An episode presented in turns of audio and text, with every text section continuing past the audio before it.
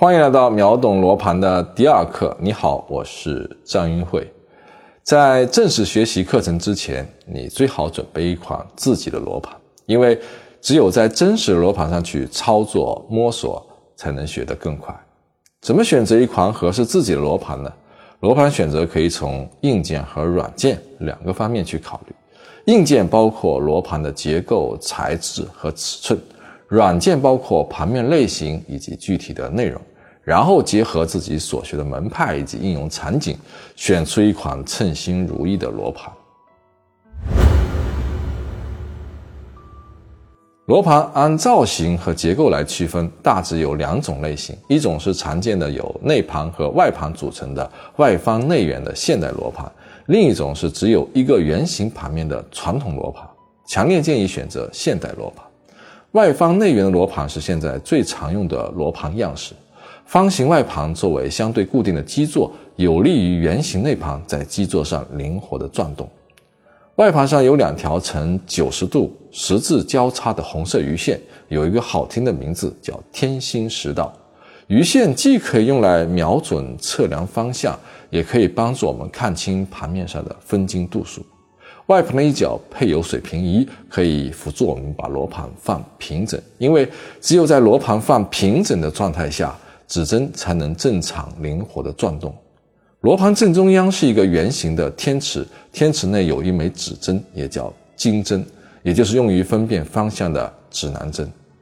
天池指针是罗盘最核心的部分，指针如果出现偏差，那么测量结果就不可能准确。天池以外就是具体的盘面了，盘面上的每一圈都有文字和数据。我们习惯把罗盘上的一圈叫做一层。一个罗盘上少的有几层，多的有几十层，甚至有五十四层的罗盘。层数的多少与罗盘的大小成正比，罗盘尺寸越大，层数也就越多；相反，罗盘尺寸越小，层数也就越少。至于罗盘具体的每一层叫什么名称，有什么作用？这是我们整个课程要解决的问题。为什么不推荐那种只有一个圆形盘面的传统罗盘呢？因为并不是所有东西都是越传统越好用的。传统罗盘之所以没有外盘，是因为过去的工艺水平不够，做不出精密好用的外盘。由于没有了外盘，传统罗盘就无法安装十字鱼线。更无法安装水平仪，因此传统罗盘在使用时还需要自己另外准备一根绑着铜钱的红绳，然后端着一碗米去找水平，既不方便也不精准。加上整个罗盘都是圆的，没有了直边作为参照物，很难判断罗盘是否已经与测量对象平行，这又增加了测量的难度。所以传统罗盘现在已经很少有人用了。曾经一段时间，行业内流行复古风，比如某某古法风水、某某古法奇门、某某古梅花等层出不穷。好像旧的总比新的香，传统的一定比现代的强吧？旧版本就一定比新版本好用吗？我看恰恰相反。我不否认有经典的旧版本存在，但是绝大部分事物的新版本总是要比旧版本更能够适应新环境。新版本会修正过去版本存在的问题和错误，这是事物发展的自然规律，也是行业进步的表现。我们再来看一下罗盘的材质怎么选择。罗盘材质主要有电木、合金、实木这几种。市面上用电木外盘的罗盘居多。电木听起来好像很高大上，其实就是一种硬塑料，价格也相对便宜，性价比高。当然，也有极少量实木材质的外盘。实木的优点是比较高档，缺点就是容易开裂变形。现在高端罗盘比较流行合金材料的外盘，合金外盘看起来挺刮精致有质感，也不容易变形。缺点就是分量太重，背起来太沉了。这三种材质各有利弊，看你自己的需求选择就可以了。内盘的材质基本上都是铜的，然后在盘面上刻字上漆。市面上也有少量木头做的内盘。我还见过用象牙做的老罗盘，现在一般就选择铜内盘就可以了。盘面的颜色主要有金色、黄色还有黑色三种，啊，色彩选择以个人喜好为主，只要反光不要太大，看起来清晰舒服就行了。选定罗盘的造型和材质之后，再来看罗盘尺寸的大小有哪些选择。罗盘尺寸大小也有很多，有二点八寸的小罗盘，也有一尺二寸的大罗盘。罗盘越大，能画的层数就越多，内容也就越丰富。相对来说，每个分金的格子也相应的放大了，看起来会更加的清晰。那是不是选择尺寸越大的罗盘就越好呢？当然不是的。大罗盘固然有很多优点，但它的缺点也很明显，就是笨重，不方便携带。像一尺二寸的大罗盘，背包都放不下。目前发现最大的古代风水罗盘是三十寸的，差不多是一米的直径，需要两个人抬着去使用，感觉像是在作秀。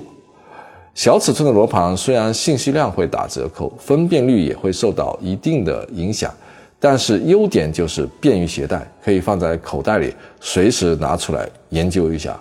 就算是带着跋山涉水、寻龙点穴，也不会感到吃力。那到底选择多大尺寸比较合适呢？我通常会在六寸到九寸之间选择一个大小适中的罗盘。我最喜欢八九寸的罗盘，这个尺寸既不会太大，也不觉得太小，该有的层数基本都有了，能满足大部分的工作场景。当然，我还会根据勘测场地的大小来选择罗盘的大小。勘测楼盘项目或者是大厂区的时候，会用更大尺寸罗盘。如果太小了，会让客户产生镇不住场面的错觉。而勘测住宅或者小店铺的时候，会选择尺寸相对较小的罗盘。以上就是对于罗盘硬件选择的建议，优先选择外方内圆的现代罗盘，因为现代罗盘相比传统罗盘工艺更先进，使用更方便。同时呢，建议选择大小适中的罗盘，这样既保证了内容的完备性，也保证了携带的便捷性。结构、材质和工艺是罗盘的硬件部分，硬件决定了一个罗盘的质量好坏，而罗盘盘面设计的是否人性化、用的顺不顺手，就是罗盘的软件部分。我们来看看软件该怎么选择。罗盘的盘面内容包括八卦、九星、二十四杀、六十甲子、六十四卦、二十八宿等等。不管什么类型罗盘，除了第一层天池指针以外，先天八卦层。洛书九星层、二十四三层、二十八星宿层，还有三百六十度经纬度，都是必不可少的。这几层就相当于是软件中的系统部分，是所有风水流派的核心理论。不管是山河风水、三元风水，还是天星风水，只要是风水的名门正派，它的理论基础都是相通的。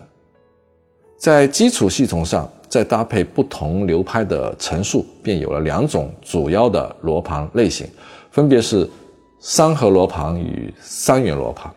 三合罗盘与三元罗盘相结合，又有了综合罗盘。除此之外呢，市面上也有极少数专门用于特定门派的专用罗盘，比如说悬空盘、过炉阴阳盘，这些都相当于是系统中不同软件开发者开发的应用 APP。三合罗盘与三元罗盘有什么区别呢？三合罗盘属于杨运松的风水体系，也叫杨公盘；三元罗盘属于蒋大红的风水体系，也叫蒋盘或易盘。三元罗盘与三合罗盘在二四三的设置上有明显的差异。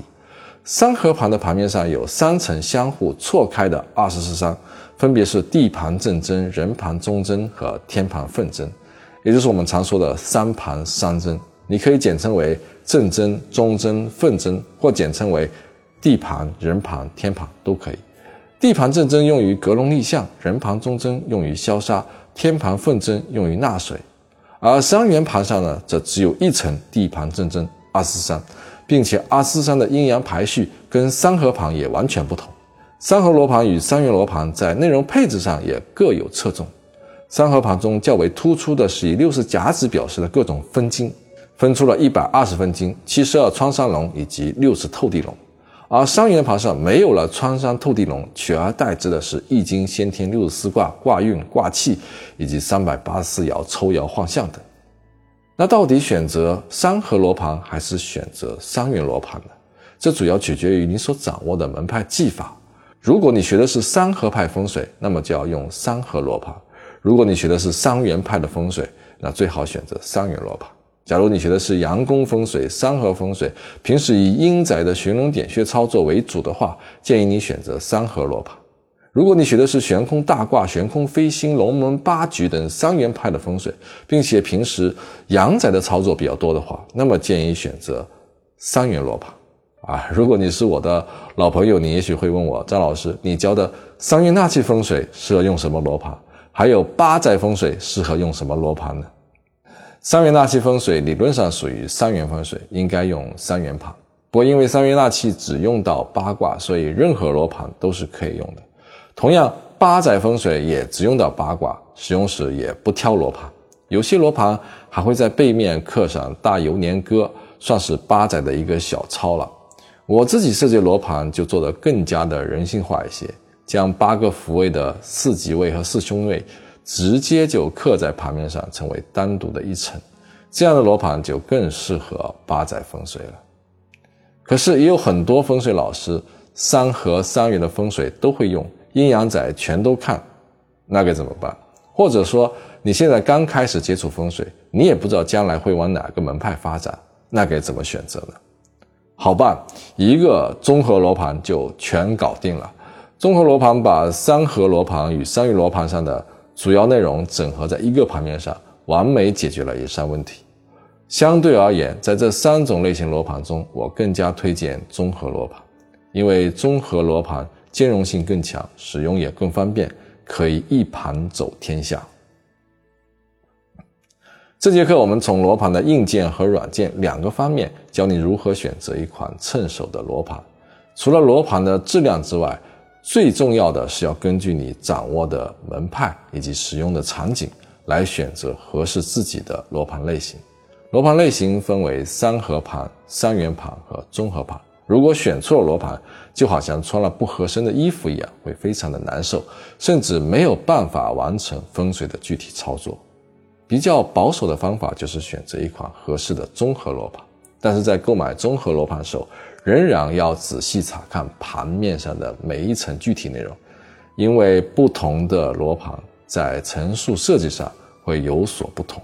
有些综合盘会倾向于三合派内容，有些则会偏向于三元派内容。要确认你需要用到那几层是不是都在上面，只有这样才能选到一款合适自己的罗盘。如果这节课对你有所帮助，你可以转发给你认为需要的人。也可以关注我们的公众号“易会谈 ”，ID 号是风水八八八 wx。下节课我们来认识一下罗盘上的每一层。